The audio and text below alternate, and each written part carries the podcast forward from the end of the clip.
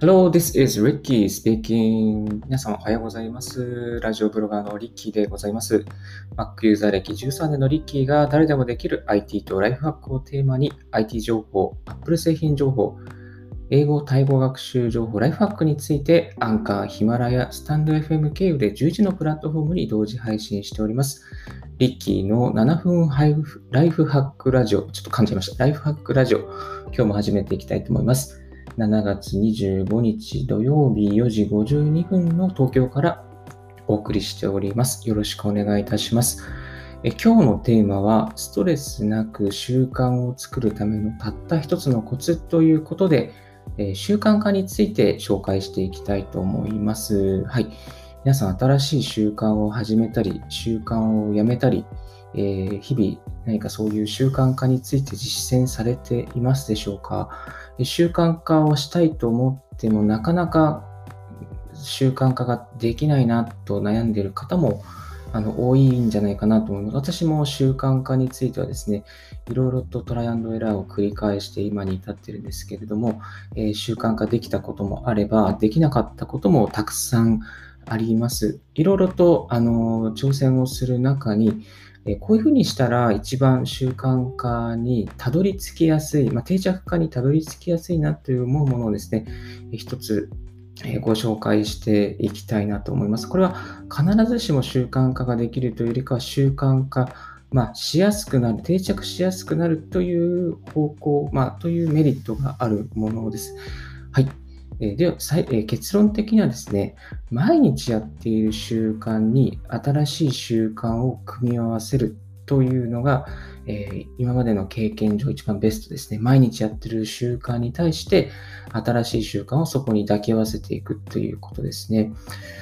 例えば、あの、これ皆さん毎日やることなんですけども、歯歯磨きしない人はいないと思うんですけど、歯磨きをしたら〇〇をする。歯磨きをしたら〇〇をする。例えばお風呂に入ったら、まあ、何々をする。お風呂に入る前でもいいかもしれないですね。あとは就寝前に何々をする。え起きたら、起床したら〇〇をする。で、この毎日必ず行うことの、ま、前とか後にやりたい習慣を持ってくると、まあ、簡単に始めることができます。はい。あのーこのできれば毎日やっている習慣の後の方があのリズムがつきやすいと思いますね。えっ、と、新しいことするときに、新しい最初に新しい習慣をってなると、なかなか精神的に動きづらいんですけども、新しい習慣の後にするのが一番いいと思います。えっ、と、まあ、最近私のリッキーの方はですね、朝起きたら、まずは、あの、皿、お皿ををしまうという習慣を作りました。えっと、朝活をする前に朝起きて歯磨きをした、歯磨きをしたらですね、歯磨きをしたら、えー食洗機のお皿を下げるという習慣を作っていて、まあ、それによって結構奥さんに喜んでいただいております。はい。実際にジッキーがやってみたことですね、あの通勤の時に多摩川のこれまさ橋っていう橋を渡るんですけども、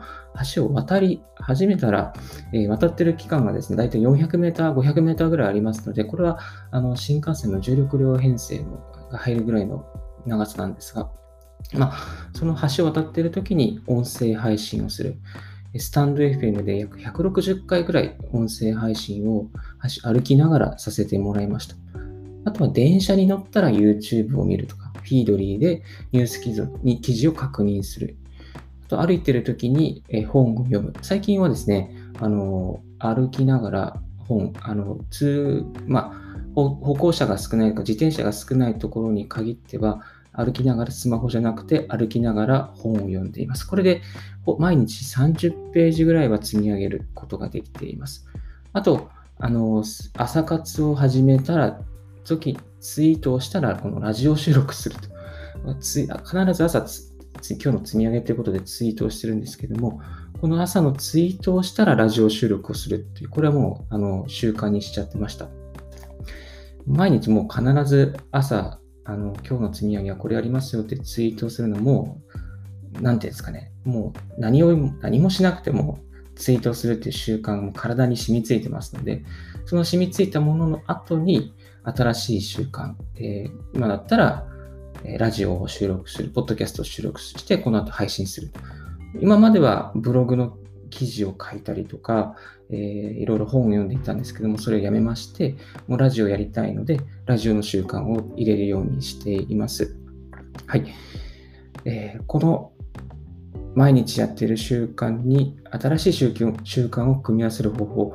これ結構あの効果がありますので、ぜひぜひいろいろ皆さんのライフスタイルを分析しながら、あ、これ毎日やってるから、これやった後に新しいものをここに入れ込んでみようというふうにですね、ちょっとこう、ダイヤを組むようにですね、あの、やってみると、意外と時間が、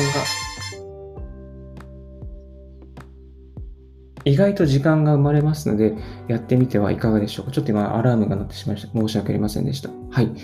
あと、他にですね、何かとてつもなく大きい、また分量のある新しい習慣を始める場合は、やっぱり今やっている習慣を捨てる必要があります。あの何でもかんでもやるやりっていうことはできませんので、あの新しい習慣をやりたいなと思って、時間が結構詰め詰まっている場合は、思い切って今やっている習慣を捨てましょう。そうするとそこに捨てますからスペースが生まれてきますので、えー、新しいことをできるようになります。一緒にやるっていうのはですね、えー、無理ですので、えー、気をつけて、気をつけてっていうか、えそこはあの本当にメタボにならないようにですね、え何でもやるんだって言って、あの